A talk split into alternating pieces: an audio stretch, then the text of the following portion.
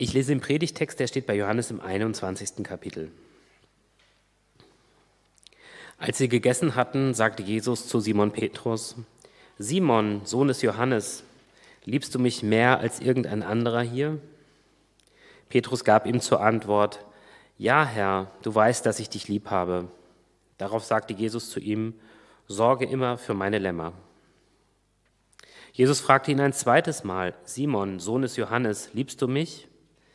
Petrus antwortete, Ja, Herr, du weißt, dass ich dich lieb habe. Da sagte Jesus zu ihm, Hüte meine Schafe. Jesus fragte ihn ein drittes Mal, Simon, Sohn des Johannes, hast du mich lieb? Petrus wurde traurig, weil Jesus ihn nun schon zum dritten Mal fragte, hast du mich lieb? Herr, du weißt alles, erwiderte er, du weißt, dass ich dich lieb habe. Darauf sagte Jesus zu ihm, Sorge für meine Schafe. Ich möchte dir etwas sagen. Als du noch jung warst, hast du dir den Gürtel selbst umgebunden und bist gegangen, wohin du wolltest. Doch wenn du einmal alt bist, wirst du deine Hände ausstrecken und ein anderer wird dir den Gürtel umbinden und dich dahin führen, wo du nicht hingehen willst. Jesus deutete damit an, auf welche Weise Petrus sterben würde und dass durch seinen Tod die Herrlichkeit Gottes offenbar würde. Er schloss, indem er sagte, folge mir nach. Einen wunderschönen guten Morgen. Ich bete zum Einstieg in die Predigt. Liebender Gott, ich danke dir für diese Worte, für diesen Text und äh, für das, was äh, sie, glaube ich, auch für uns bedeuten können, ähm, für das, was du in uns reinsprechen willst. Und äh, ich möchte dich bitten, dass du uns heute da triffst und bewegst, stärkst, ähm, ja, wo, wo wir das gerade brauchen, wo das nötig ist und wo du uns weiterbringen willst. Amen. Ich steige heute ein mit einer weiteren Runde. Das Projekt Kirche spoilert äh, bekannte Filme für alle, die sie noch nicht gesehen haben. Und äh, zwar geht es heute um den Film The Revenant. Ähm, Leonardo DiCaprio äh, spielt einen Trapper, ähm, der so um die 1820er Jahre zusammen mit einer äh, Gruppe Männer unterwegs ist im äh, unwegsamen ähm, Westen äh, Nordamerikas. Es ist auch Winter und äh, genau, es ist eigentlich äh, alles eine ganz, ganz äh, schwierige Situation und er wird dann auch noch schwer von einem Grizzlybären verwundet, äh, auf den er Jagd macht und ähm, ist eigentlich bewegungsunfähig. Ähm, ist genau äh, und ähm, das hält dann auch die Truppe eigentlich so sehr zurück, die äh, Zeitdruck hat, die eigentlich dringend weiter muss, weil es eben Winter ist, weil sie eigentlich auch ständig unter Beschuss sind irgendwie. Und äh, genau, er, sie können ihn nicht irgendwie mittragen, äh, mitschleifen. Und äh, die Lösung ist dann letztendlich, äh, dass zwei Menschen äh, und sein Sohn äh, gegen Bezahlung zurückbleiben, um ihn in dieser Wildnis irgendwie zu versuchen, ihn am Leben zu halten und der Rest der Truppe aber immerhin schon mal weiterziehen kann. Und einer dieser Männer, die dann da mit dabei ist und eigentlich auf ihn aufpassen soll, hintergeht ihn dann aber ähm, und tötet auch noch seinen Sohn und lässt ihn dann schwer verwundet, regungslos, so halb beerdigt eigentlich auch noch äh, mitten in der Wildnis zurück, nimmt den anderen übrig gebliebenen ähm, noch mit. Und äh, geht, man geht eigentlich davon aus, äh, dass Hugh Class das äh, nicht überlebt, dass er davon nicht zurückkommen kann. Aber trotz aller Widrigkeiten, trotz Winter, trotz äh, seiner Verletzungen, trotz weiter ähm, schlimmer Dinge, die er erlebt, kämpft er sich sozusagen wieder zurück ins Leben, kommt nochmal zurück und äh, das, was ihn so am Leben festhalten lässt, das, was ihn motiviert, das, was ihn antreibt, was ihn nicht aufgeben lässt, ist Rache.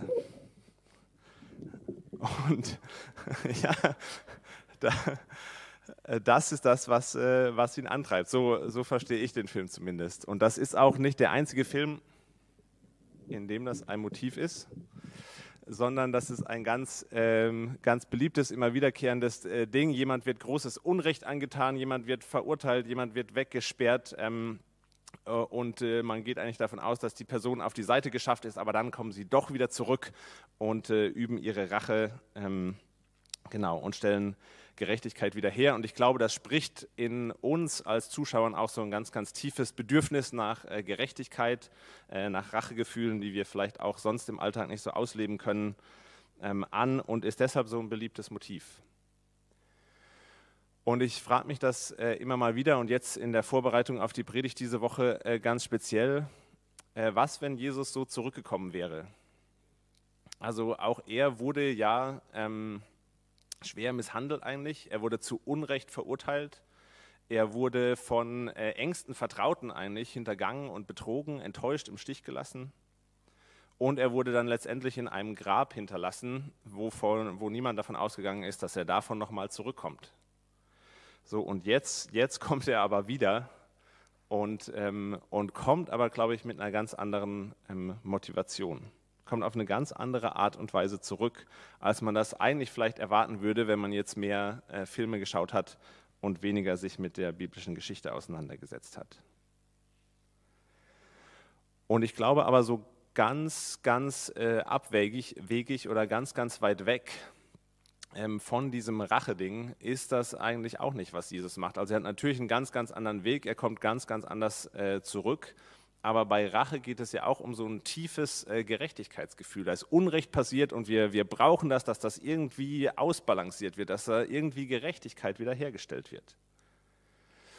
Und ich glaube, Jesus ist mit einem nicht weniger tiefen Empfinden, mit einem nicht weniger leidenschaftlich äh, starken Gefühl, als es Rache ist, unterwegs.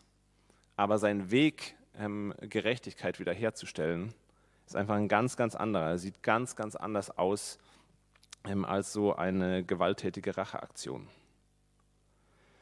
Und wie dieser Weg aussieht, das können wir sehr, sehr schön an Petrus beobachten, ähm, von dem wir gerade hier im Text gelesen haben und äh, mit dem wir uns äh, beschäftigen. Wir sind ja gerade in so einer Reihe, in einer äh, Kampagne, die Krise nach Ostern, wo wir uns damit beschäftigen, dass ja nach dem Tod und der Auferstehung von Jesus, äh, das wieder am Leben ist, irgendwie trotzdem noch nicht alle Dinge so ganz geklärt sind und nicht alles ganz so einfach ist, sondern dass nach Ostern, dass nach der Auferstehung ja noch ganz, ganz viele Dinge ungeklärt sind, noch ganz viele Fragen offen bleiben. Und wir schauen uns das an, wieder, welche Fragen das waren, wie das den Leuten so ergangen ist, die aus nächster Nähe mit dabei waren und versuchen dann darüber auch so einen Zugang dazu zu finden, was für Fragen bei uns auch noch ähm, offen bleiben, was für Dinge ähm, ungeklärt sind im Blick auf die Auferstehung. Und heute geht es ähm, also um Petrus, und um den Text zu verstehen, den wir gerade gehört haben, braucht man äh, die, die Backstory, ähm, also vor seinem äh, Tod, als Jesus äh, gerade verhaftet wurde, dann ins Haus des Hohen Priesters geführt wurde. In diesem Haus gab es so einen Innenhof, Petrus ist da irgendwie heimlich mitgegangen. Und äh, Jesus hatte ihm gesagt, dass das passieren wird. Noch äh, bevor der Hahn zweimal kräht, wirst du dreimal behaupten, dass du mich überhaupt gar nicht kennst. Und äh, Petrus war da in dieser Nacht in diesem Innenhof an so einem Feuer und äh, Menschen haben ihn erkannt oder dachten ihn zu erkennen, haben gesagt, du gehörst doch auch zu diesem Jesus, du bist doch auch äh, mit ihm unterwegs gewesen. Und äh, Petrus hat das dreimal vehement abgestritten, hat geflucht sogar beim dritten Mal und äh, hat dann, als der Hahn das zweite Mal äh, gekräht hat, das bemerkt und es heißt dann, dass er bitterlich weinend weggegangen ist und aus diesem Hof rausgegangen ist. Das war sozusagen die letzte Interaktion von Petrus ähm, mit Jesus vor seinem Tod. Und der Text heute ist jetzt sozusagen die Aufarbeitung dieses Geschehens, dieses Ganzen. Und man kann das unter ganz vielen Gesichtspunkten und Überschriften sich irgendwie anschauen. Ich glaube, da steckt ganz, ganz viel drin in diesem Text.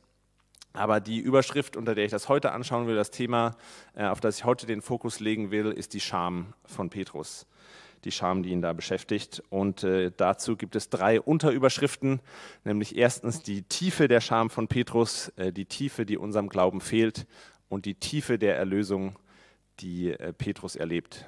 Ich hoffe, ihr merkt schon, es wird eine ganz tiefe Predigt heute.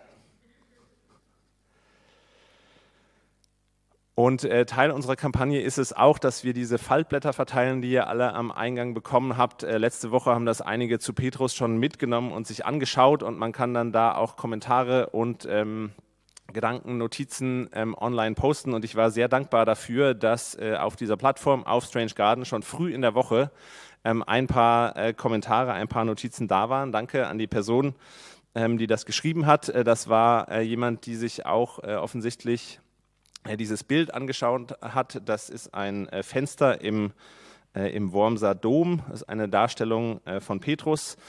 Und ähm, die Kommentare gingen, ähm, gingen dahin, dass, ähm, dass dieses Bild eigentlich offen ist für zwei Möglichkeiten der Scham, die Petrus erlebt hat. Nämlich erstens könnte man diese Personen, die da sitzen, diese drei Personen und die mit dem Finger auf Petrus zeigen, äh, könnte man verstehen als die drei Menschen im Innenhof, die auf Petrus zugekommen sind und ihm gesagt haben, ah, du bist doch auch mit Jesus. Ähm, und Petrus schämt sich sozusagen für Jesus. Oder man könnte das auch ähm, für hinterher, äh, auf hinterher ähm, interpretieren und münzen, dass äh, das äh, drei äh, Jünger, drei andere Jünger von Jesus zum Beispiel sind, die Petrus anschauen und auf Petrus äh, zeigen und sagen, was hast du getan? Ähm, du hast unsere Sache, du hast Jesus so krass im Stich gelassen, du hast so versagt, ähm, als es drauf ankam. Und wir können natürlich nicht äh, in das Innenleben von Petrus reinschauen. Wir wissen nicht, ähm, ob er sich wirklich äh, geschämt hat für Jesus in dieser Szene im Innenhof.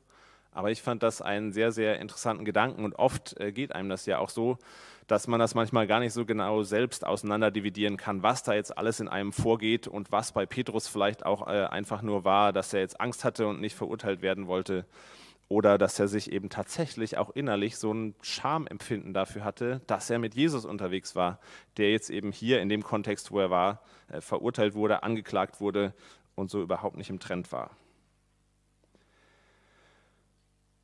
Und äh, das ist schon, ähm, auch wenn dieses innere Empfinden vielleicht nicht da war, ist das, was Petrus gemacht hat, schon was, wofür man sich damals vielleicht sogar noch mehr als heute in so einer Schamkultur unfassbar geschämt hat. Also wenn wir uns das nochmal vor Augen halten, Petrus hat Jesus ja immerhin dreimal verleugnet, dreimal behauptet, dass er ihn überhaupt gar nicht kennt. So das erste Mal kann man, kann man vielleicht noch als Ausrutscher irgendwie durchgehen lassen, so ah, in dem Moment wusste man nicht, was sagen und hat dann irgendwie Nein gesagt. Aber da waren ja auch immer so ein paar Pausen dazwischen, bevor dann noch jemand äh, nochmal nachgefragt hat. Und so einfach lässt sich das nicht als, ah ja, das war halt so, habe ich gar nicht so gemeint oder so, abtun.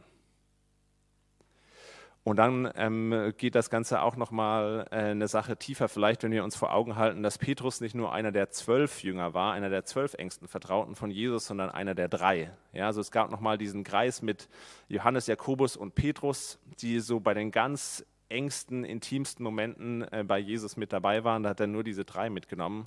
Das heißt, es gab zu diesem Zeitpunkt im Leben von Jesus wahrscheinlich nicht viele Menschen, also zwei genau, ähm, in die er sich so intensiv äh, ähm, investiert hat, denen er sich so geöffnet hat, denen er so vertraut hat, wie er das mit Petrus getan hat.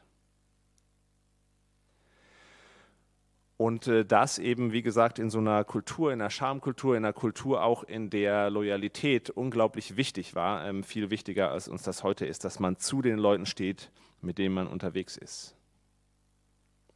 Und das heißt, Petrus hat bei diesem Wiedersehen mit Jesus auf jeden Fall genügend Gründe zur Scham. Das ging, glaube ich, schon richtig tief und das ist, äh, glaube ich, nichts, was einfach so irgendwie ähm, ja, was man einfach mal irgendwie so leichtfertig auf die Seite schieben konnte, sondern als die sich wieder getroffen haben, da muss tatsächlich schon irgendwas zwischen denen äh, gestanden haben. Das brauchte irgendwie eine Bearbeitung, das war nicht so einfach weg. Und Jesus löst das, äh, geht dieses Problem jetzt eben an hier in dem Text und ähm, geht das jetzt nicht so an, indem er Rache übt, ähm, sondern ich sondern er, ähm, er geht auf die, auf die Scham von Petrus ein. Und äh, dieses, dieses innere Empfinden von Petrus, also wenn ihr euch das Bild vielleicht nochmal anschaut, dieser Mann ist ja irgendwie innerlich total gequält. Äh, der steht irgendwie am Pranger, vielleicht äh, stellt er sich auch selbst äh, an den Pranger oder mit Sicherheit ähm, und, und leidet so richtig innerlich. Ja, also allein das muss Jesus ja schon irgendwie angehen können, dass da was in ähm, Petrus arbeitet, dass da so eine Scham da ist. Und äh, im, falls ihr auch diesen Text, es gab im Rahmen dieser Kampagne auch einen Text von äh, Tabea, ähm, Unlovable, und äh, zum Thema Scham. Und äh, darin gibt es eine ganz hilfreiche Definition von Scham, ähm, die, glaube ich, auch sehr auf das zutrifft, was Petrus hier erlebt haben muss. Das ist ähm, eine Definition von dem Psychoanalytiker Leon Wurmser. Und er sagt, das Zentrale bei all diesen Inhalten, für die man sich schämt, ist die Angst, man sei der Liebe nicht wert unlovable, ein Abgrund, Tiefenunwertes und Ausgeschlossenheit. Die Angst, man sei der Liebe nicht wert. Ich fand das eine sehr hilfreiche und sehr durchdachte ähm, Definition, weil ich glaube, das ist nochmal was anderes und ist bewusst auch so formuliert, dass es nochmal was anderes ist, als äh, die Angst, nicht geliebt zu werden. Denn die Angst, man sei der Liebe nicht wert, ist auch was, was einen äh, begleiten kann, was man in sich tragen kann, wenn man von Menschen, die einen eigentlich lieben, ähm, umgeben ist aber das dann eben trotzdem noch irgendwie so unterschwellig mitlaufen kann, dass man dessen ja doch irgendwie nicht wert ist oder dass man vielleicht sogar äh, die Liebe, die einem entgegenschlägt, gar nicht so annehmen kann, wie sie vielleicht gemeint ist, ähm, wie tief und wie großartig sie eigentlich ist, weil man eben den Eindruck hat, ja, ich bin sie eigentlich nicht wert. Und ich glaube, das ist das, was, was Petrus hier erlebt und was sozusagen von seiner Seite auch zwischen ihm und Jesus steht, dass er sagt, ich, äh, er hat zumindest Angst, dass er die, die Liebe von Jesus, die Freundschaft von Jesus, die sie ja vorher auch hatten, dass er derer nicht mehr wert ist. Und ich glaube, dass das so eine Angst ist, die ein Stück weit in uns allen irgendwie drinsteckt.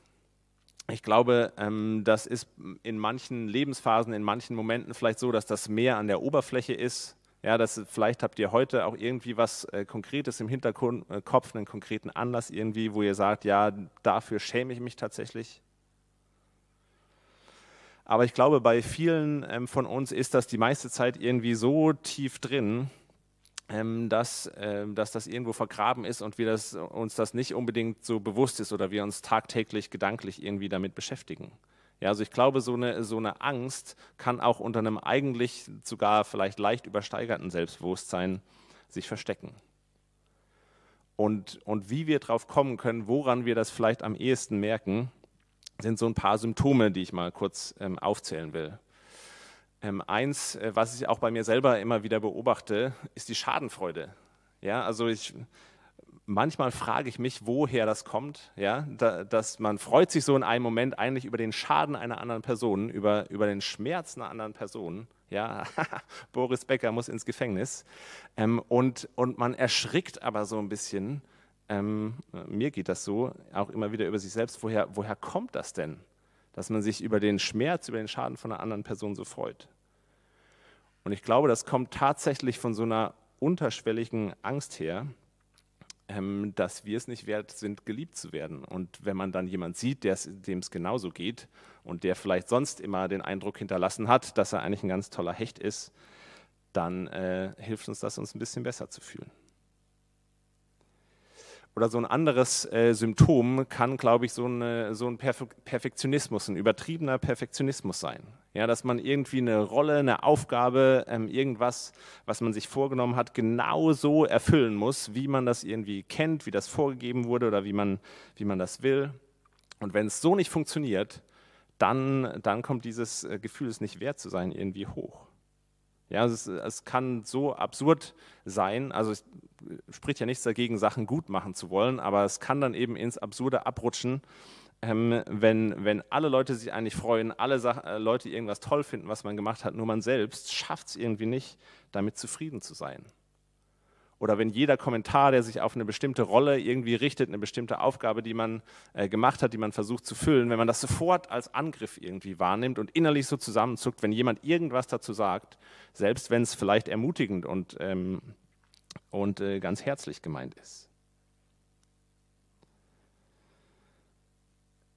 Ich glaube, das kann so ein, so ein zweites, weiteres Symptom sein, was, was daherkommt, dass wir, dass wir so, eine, so eine innere, ganz tief vergrabene Angst irgendwie haben, dass wir es nicht wert sind, geliebt zu sein und versuchen, das irgendwie durch unseren Perfektionismus auszugleichen oder uns das, äh, uns das zu verdienen.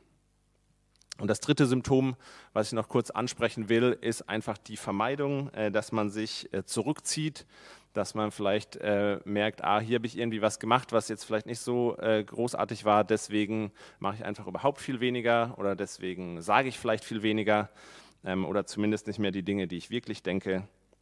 Und ähm, ich glaube, auch das ist so ein, so ein Versuch, wie sich so ein, so ein inneres, äh, einen inneren Tresor vielleicht aufzubauen, wo man die Dinge verheimlicht und irgendwie ganz tief vergräbt, weil man sich nicht mit ihnen beschäftigen will, für die man sich schämt. Und es gäbe da noch mehrere Symptome, äh, die man aufzählen könnte, mehrere ähm, Effekte, die das, glaube ich, auf uns so hat. Ähm, aber was diesen drei und allen anderen, glaube ich, alles allen gemeinsam ist, ist, dass sie uns isolieren, dass sie uns so ein Stück weit ähm, in die Einsamkeit treiben. Und das, äh, also bis zum gewissen Grad kann man damit äh, ganz gut leben, ähm, kann man damit auch ganz gut klarkommen. Aber es ist wie so, wie so eine Schicht nach der anderen, die sich da vielleicht manchmal aufbaut, wo wir uns vielleicht ineinander zurückziehen, wo wir uns in Perfektionismus fliehen oder wo wir einfach überall nur noch ähm, auf der Suche sind nach anderen, ähm, denen es auch irgendwie schlecht ergeht. Und als zweites, äh, zweiten äh, Punkt will ich jetzt drauf schauen, was, ähm, was Jesus denn macht, wie Jesus das angeht, was hier zwischen ihm und äh, Petrus steht, was die beiden voneinander isoliert, was Petrus so ein bisschen ähm, auch in die Einsamkeit treibt vielleicht und, ihm, und ihn von äh, Jesus trennt.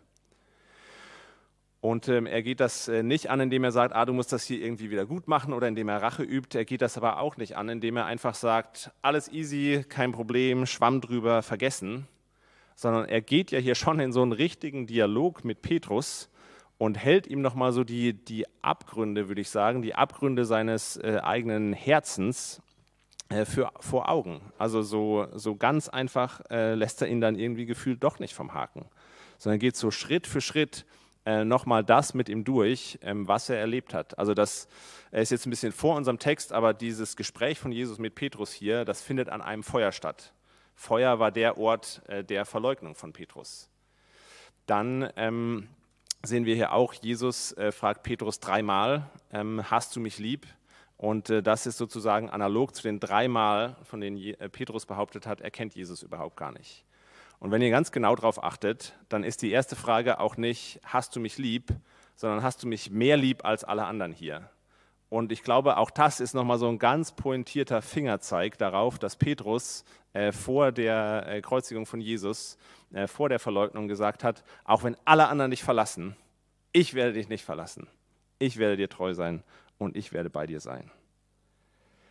Das, das geht nochmal so richtig schön rein in das Versagen von Petrus und lässt ihn das nachvollziehen. Und es heißt ja dann auch hier im Text äh, bei der dritten Frage, dass Petrus traurig wurde das hat schon was mit ihm gemacht hier. Das war eine schmerzhafte Angelegenheit für Petrus, dieses Gespräch äh, mit Jesus. Und äh, ich habe mal versucht, das noch, noch so ein bisschen zu paraphrasieren, was, glaube ich, hier hinter diesen äh, Worten auch steckt und, ähm, und was da mitgedacht ist. Ja, also wenn, wenn Jesus Petrus fragt, hast du mich lieb, dann, ähm, dann sagt er damit auch, Petrus ausgerechnet, du hast mich im Stich gelassen. Und Petrus reagiert darauf, glaube ich, äh, in dem, was Petrus sagt, steckt eben auch drin, ja, habe ich. Petrus, du hast dich tatsächlich geschämt für mich, stimmt das?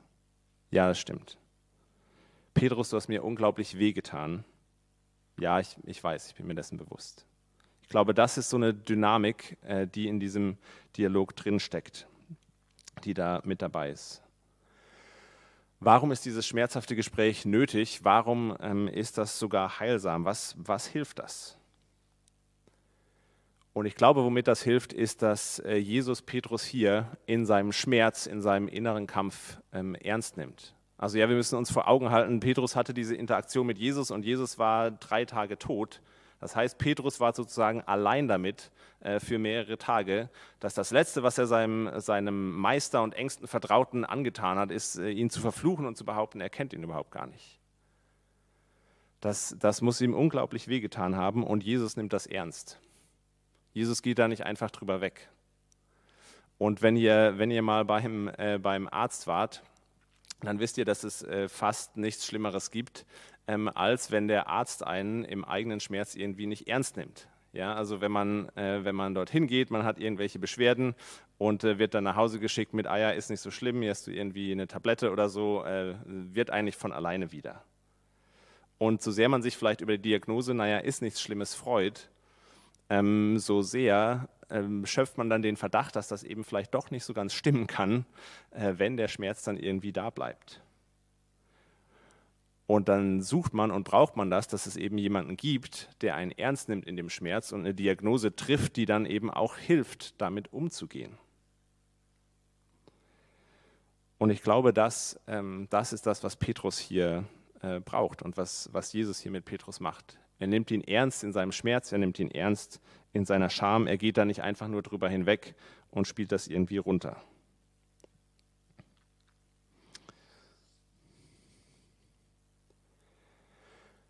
Und ich glaube, wenn äh, Jesus das so gemacht hätte, wenn Jesus da einfach so mal schnell drüber weggegangen wäre, dann hätte Petrus das, glaube ich, mit sich getragen. So ein, naja, was ist denn jetzt aber damit? Oder hätte es vielleicht in sich vergraben, weil er Angst hätte, was ist denn, wenn, wenn Jesus das rauskriegt oder spricht es nicht an oder ist da nicht doch noch irgendwie was? Und ich glaube, das ist äh, so ein Problem, was wir durchaus auch mit äh, Gott immer mal wieder haben. Dass wir ihm nicht unbedingt zutrauen, dass er unseren Schmerz sieht oder ihn vielleicht auch bewusst da nicht ranlassen wollen.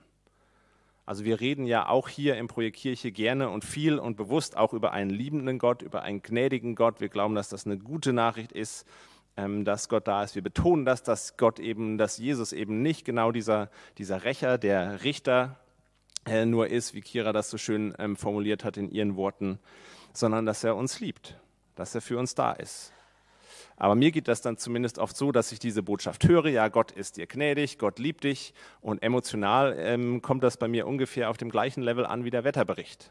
Ah ja, ist, äh, Gott liebt mich, wunderbar, äh, alles schön, äh, morgen ist Picknick und die Sonne scheint, top. Das, das, das ist so ungefähr auf dem gleichen Level manchmal, finde ich. Und ich glaube, was uns da fehlt, die Tiefe, die unserem Glauben fehlt, ist, dass wir wie Petrus mal den Abgründen unseres eigenen Herzens ähm, in die Augen schauen. Dass sie uns von Gott vielleicht mal vor Augen geführt werden, dass sie uns aufgezeigt werden, dass wir mal rankommen an dieses ganz, ganz tiefe Gefühl, an diese Angst, naja, vielleicht bin ich es eben doch irgendwie nicht wert, geliebt zu werden.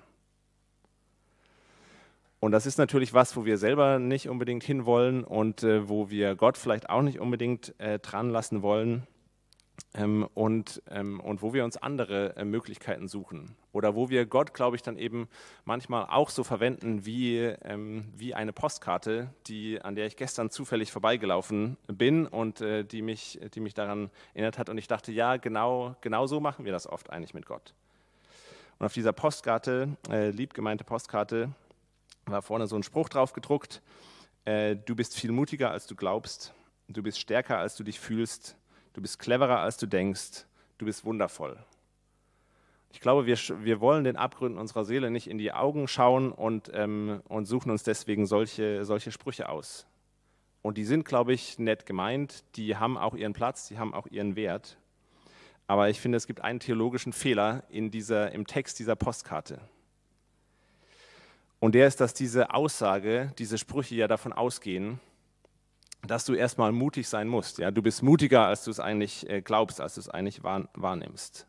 Und die, die Annahme, die dahinter steckt, ist, naja, du musst erstmal mutig sein, damit du es wert bist, geliebt zu sein. Du musst erstmal stark sein, damit du es wert bist, geliebt zu sein. Du musst clever sein, damit du es wert bist, geliebt zu sein. Du musst wundervoll sein, damit du es wert bist, geliebt zu werden. Und ich glaube, mit, mit unserer Schadenfreude, mit unserem Vermeiden, äh, mit unserem Perfektionismus machen wir so ein bisschen genau das Gleiche. Wir wollen zeigen, wie perfekt wir sind. Wir wollen Sachen irgendwie unter den Teppich kehren oder wir wollen auf andere zeigen, ablenken, äh, die es noch weniger hinkriegen als wir, ähm, damit wir nicht so in unsere eigenen Abgründe schauen können und uns sagen, sagen können, dass wir doch eigentlich wundervolle Menschen sind. Und was Jesus hier macht, was Jesus hier mit Petrus macht, ist zu sagen, ich sehe deine Abgründe. Ich sehe die tiefsten Tiefen dieser Abgründe. Und du bist es mir wert, dass ich dich liebe. Du bist es wert, ähm, dass ich dir vertraue, dass ich mich dir hingebe. Und das bringt mich zum dritten Punkt und der Tiefe der Erlösung, die Petrus hier, glaube ich, erlebt. Denn äh, der Dialog ist ja noch nicht zu Ende damit, dass ähm, Jesus fragt, liebst du mich? Petrus sagt ja, äh, sondern dann kommt ja noch dieses Weide meine Lämmer, Weide meine Schafe. Und was sich dahinter verbirgt, ist äh, natürlich das, ist das Hirtenamt, ist eine Leitungsfunktion. Jesus traut Petrus hier, ich glaube sogar das Wertvollste an, was er hat, nämlich äh, Menschen, die ihm am Herzen liegen, zu leiten, zu führen, das weiterzutragen, wofür er sein, sein Leben lang gekämpft hat, wofür er gelebt hat, das vertraut er jetzt Petrus an. Ja, aus, ausgerechnet Petrus. Ja, ausgerechnet dir, Petrus, vertraue ich das jetzt an, auch wenn du, äh, ausgerechnet du, dem ich vertraut habe, mich im Stich gelassen hast. Ja, du hast dich für mich geschämt, aber ich schäme mich kein bisschen für dich, selbst mit dem, was vorgefallen ist, und ich bin mir voll bewusst, was da passiert ist. ich, ähm, ich ertrage gerne, ich habe die Schmerzen gerne für dich äh, getragen, wenn ich deine Schmerzen damit lindern kann. Das ist, das ist der Weg, das ist die Rache Gottes, könnte man vielleicht sagen, wie Jesus zurückkommt und versucht, äh, Gerechtigkeit wiederherzustellen, die Sache auszubalancieren. Ähm, oder in diesem Fall nennen wir das dann eben nicht Rache, sondern Erlösung. Und ich glaube, was Petrus in diesem Moment versteht, ist, ist die Gleichzeitigkeit der Tiefe seiner Abgründe und der Liebe von Jesus. Wie großartig sie ist, wie, wie genau er ihn sieht, wie genau er ihn kennt ähm, und wie, wie wertvoll er trotzdem für ihn ist. Es ist das gleichzeitige Wissen um die eigenen Abgründe und die Großartigkeit der Liebe Gottes. Und ich glaube, in diese, nicht nur in diesem, aber eben gerade auch in diesem Schlüsselmoment wird Petrus geformt zu so einer, zu so einer Persönlichkeit, die, glaube ich, den Hang zur Schadenfreude ein bisschen verliert, bei der sich der Anspruch auf Perfektionismus von vornherein eigentlich schon verbietet und der, glaube ich, bereit ist, alles zu geben, nichts zurückzuhalten, verletzlich und mit, mit vollem Einsatz ähm, weiterzumachen ähm, und, äh, und äh, Jesus weiter nachzufolgen, wie Jesus ihn dann eben auch einlädt. Und die entscheidende Frage für uns ist jetzt eben, wie, wie sieht diese Erlösung für uns aus? Das ist ja toll, dass Petrus hier so ein Erlebnis hatte, aber lässt sich das irgendwie übertragen? Und ich will das mal versuchen, so ein bisschen mit meinem eigenen Erleben, vielleicht ein kleines Beispiel, ähm, zu versuchen, das greifbarer zu machen und das nachzuvollziehen, wie diese, was diese Erlösung für uns heute ähm, bedeutet. Wenn wir mal annehmen, dass ich in der Vergangenheit rein hypothetisch äh, durch meine Worte, durch irgendwelche dummen Sprüche, äh, irgendwelche Menschen verletzt habe, ähm, ihnen wehgetan habe und mich für diese Worte schäme, dann ähm, war das schon auch immer so und das war auch gut und wichtig, dass Menschen auf mich zugekommen sind ähm, und mir vielleicht gesagt haben, äh, Gott liebt dich trotzdem, ja, trotz dieser schlimmen Worte, er wird keine Rache an dir üben oder so. Und äh, das war irgendwie schön. Das war für mich aber tatsächlich auch nicht das Wichtigste, ähm, weil wenn ich irgendjemanden verletzt habe mit meinen Worten, dann habe ich nicht automatisch irgendwie den Vers im Kopf, der sagt, eines Tages wirst du für jedes unbedachte Wort vor Gott Rechenschaft ablegen müssen. Äh, das kommt bei mir nicht so, so funktioniere ich nicht, ähm, sondern ich fühle mich einfach schlecht. Ich fühle mich einfach schlecht, dass ich eine andere ähm, Person verletzt habe.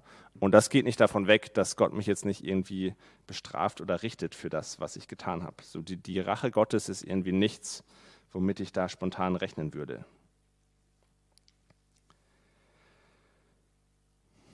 Und der Weg, den ich dann ähm, weitergehen würde, wahrscheinlich ist ähm, der Weg der Vermeidung in diesem Fall äh, und würde einfach sagen, okay, jetzt ist mir das einmal passiert, jetzt ist mir das zweimal passiert, jetzt ist mir das bei der Person schon zum dritten Mal passiert.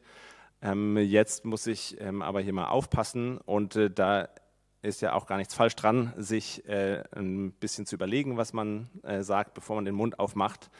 Aber es kann eben auch zu dem Punkt kommen, wo dann so ein Filter eingebaut ist, im Dialog zum Beispiel mit einer bestimmten Person, dass ich einfach überhaupt kaum noch sage, was ich wirklich denke, dass ich mich sehr zurückhalte irgendwie mit meinen Gedanken, auch wenn sie vielleicht wertvoll sein könnten, eben doch nichts sage. Und das führt dann natürlich eben genau zu so einer Isolation zwischen mir und äh, dem anderen Menschen. Und ich glaube, das führt sogar auch zu einer Isolation zwischen mir und Gott, denn mit dem, mit diesem Verhalten, mit diesem Vermeidungsverhalten, sage ich, drücke ich ja ein Stück weit tatsächlich eben auch aus. Meine Gedanken sind es eigentlich nicht wert, dass sie in Worte gefasst werden, weil Beweisstück A, hier habe ich mal was Dummes gesagt, da habe ich mal jemand verletzt und so weiter. Und dann kann ich auch irgendwie nicht mehr glauben, dass, ähm, dass ich Gott so viel wert bin, dass er irgendwelche Gedanken in mich reinlegt oder mich irgendwie gebraucht. Und ich glaube, die Erlösung Gottes, die Liebe Gottes geht aber in diesen Momenten so weit oder so erlebe ich das, dass ich trotzdem immer wieder in meinem Leben in Situationen komme, gekommen bin, auch lange bevor ich hier gepredigt habe oder so, ähm, in denen ich plötzlich in der Position war, in denen mich Menschen über Gott was gefragt haben. Und ich das so als eine Möglichkeit und eine Berufung ein Stück weit irgendwie auch erlebt habe, dass ich jetzt dastehen soll und äh, was darüber sagen, wie Gott ist, wer Gott ist, was ihn ausmacht, wo er vielleicht eine Relevanz für das Leben von jemand hat. Ja, ausgerechnet ich sozusagen mit meinen dummen Sprüchen, mit meinen verletzten Worten bin jetzt derjenige, den Gott sich aussucht, um in das Leben von Menschen reinzusprechen. Und was das dann macht über so einen längeren Zeitraum, was das, glaube ich, macht, ist, dass es, ähm, dass es nicht mehr in so einem Versuch ist von, ah, ich sage jetzt einfach weniger oder ich versuche nur noch perfekt ausformulierte Sätze zu sagen, sondern es macht einem das Gewicht der eigenen Worte viel bewusster. Es macht einen viel sensibler dafür, für die anderen Menschen im Raum und was solche Worte, was die eigenen Worte bei ihnen auslösen können. Und ich merke das, dass ich das äh, bis heute immer äh, wieder brauche, dass ich das gespiegelt bekomme. Manchmal passiert das durch biblische Texte, durch andere äh, Menschen, wie meine Worte gewirkt haben, wo sie jemand eben trotzdem auch weiter wehgetan haben, wo sie unbedacht waren. Und, und ich erlebe das als, äh, als, einen, ähm, als einen erlösenden Moment, dass Gott trotzdem weiter auf, äh, weiter auf mich baut, weiter mich gebrauchen will. Ich glaube, da will Gott mehr und mehr mit mir hin, dass mir so dieses Gewicht meiner eigenen Worte mehr bewusst wird. Und ich glaube, die Erlösung, die Gnade Gottes hört eben nicht da auf, dass er einfach sagt, halb so wild, äh, ich vergebe dir, dass du auch mal einen dummen Spruch raushaust, sondern ich glaube, das ist die Tiefe der Erlösung, dass er dahin will und da weiter an mir, an uns ähm, in anderen Bereichen vielleicht am Arbeiten ist und arbeiten will. Und ich will äh, noch auf die Frage eingehen, was wir denn jetzt machen können. Das war jetzt irgendwie das Erleben von Petrus, das war jetzt mein persönliches Erleben, aber wa was können wir denn jetzt machen? Und es ist mir ganz wichtig zu sagen, dass der Punkt davon, äh, wenn ich sage, wir sollten uns mal die eigenen Abgründe, die Abgründe des eigenen Herzens vor Augen halten oder vor Augen halten lassen, nicht ist, uns selber irgendwie runterzumachen. Ja, nicht ist, uns selber irgendwie ähm, fertig zu machen. Ich glaube, letztlich ist das tatsächlich auch so eine Form der Vermeidung, dass man irgendwie sagt, also es gibt ja diese Frömmigkeit, dass man sich die eigene Sünde und die eigene Schuld so krass vor Augen halten muss, wie schlimm das ist, was man denn jetzt getan hat. Ähm, und ich glaube, das ist aber letztlich ein Manipulationsversuch, ähm, um, äh, um Gott doch dazu zu bringen, einem zu vergeben, weil wir fühlen uns ja so schlecht. Also Reue sozusagen auch wieder als, als eigentliche Leistung. Ich glaube, ich glaube, das ist nicht der Weg. Ich glaube, das ist nicht der Punkt, wie wir weiterkommen, sondern das ist einfach nur noch, was uns weiter in eine Spirale der Isolation irgendwie reintreibt. Ich glaube, was wir machen können, ist einfach auf, diese, auf solche Symptome zu achten. Sowas wie, ah, woher kommt denn diese Schadenfreude bei mir? Ja, warum, warum macht mich äh, das so glücklich?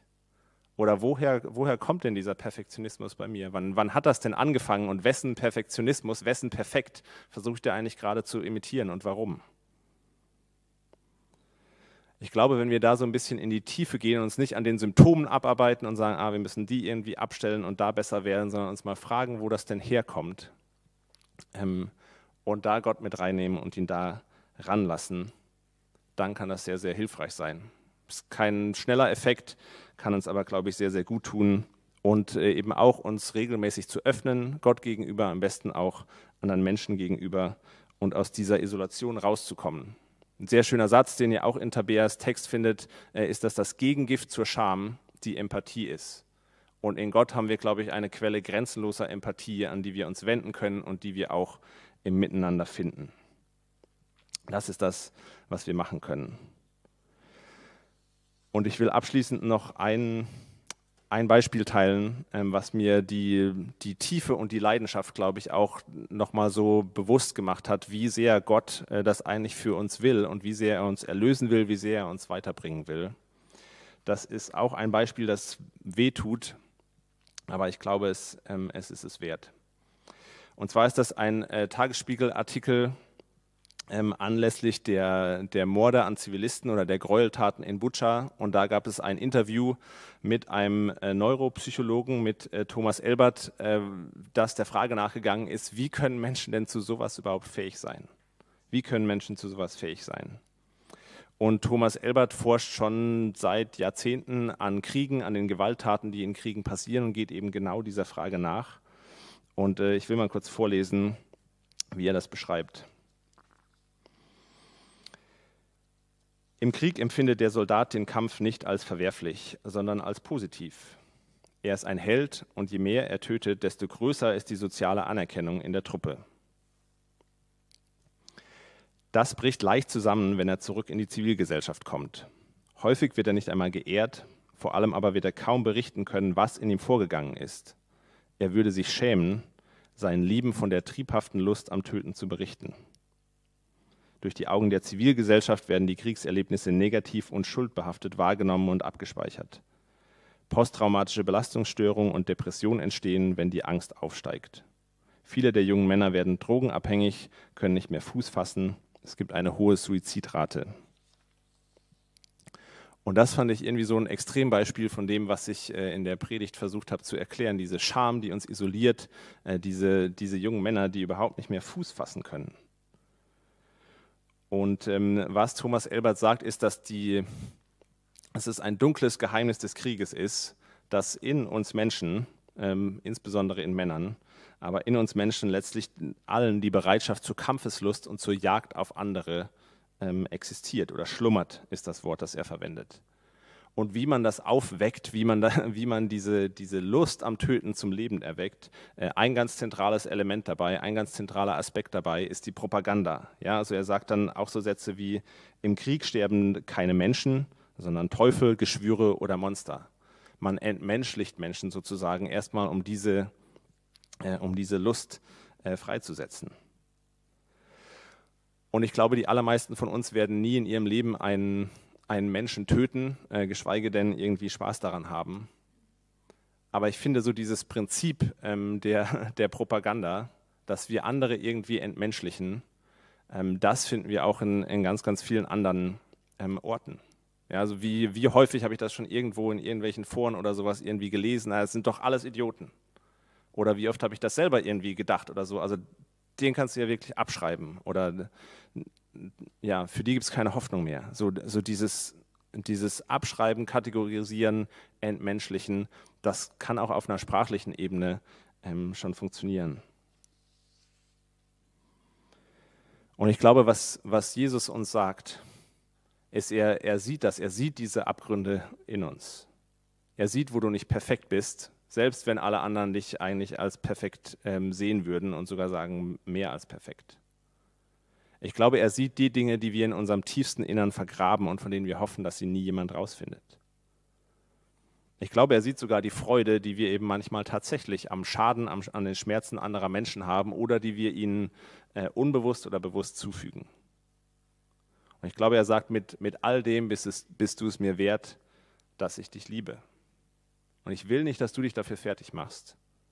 Ich will auch nicht, dass du dich meiner Liebe als wert erweist. Ich will nicht, dass du in so einen Kreislauf der Isolation reinkommst, sondern ich will, dass du glaubst, dass ich deshalb fertig gemacht wurde, dass ich mich für dich isoliert habe und dass mir das, dass du mir das wert warst, dass du mir das wert warst, dass ich das letztlich gerne gemacht habe. Und das ist, glaube ich, die entscheidende Frage, ob wir das glauben können. Ich glaube, das ist das, was Petrus aus diesem Gespräch mitnimmt und was er versteht. Und das ist auch das und ich glaube auch nur das, was ihn letztlich zu einem Heiligen gemacht hat. Können wir das, kannst du das glauben? Amen.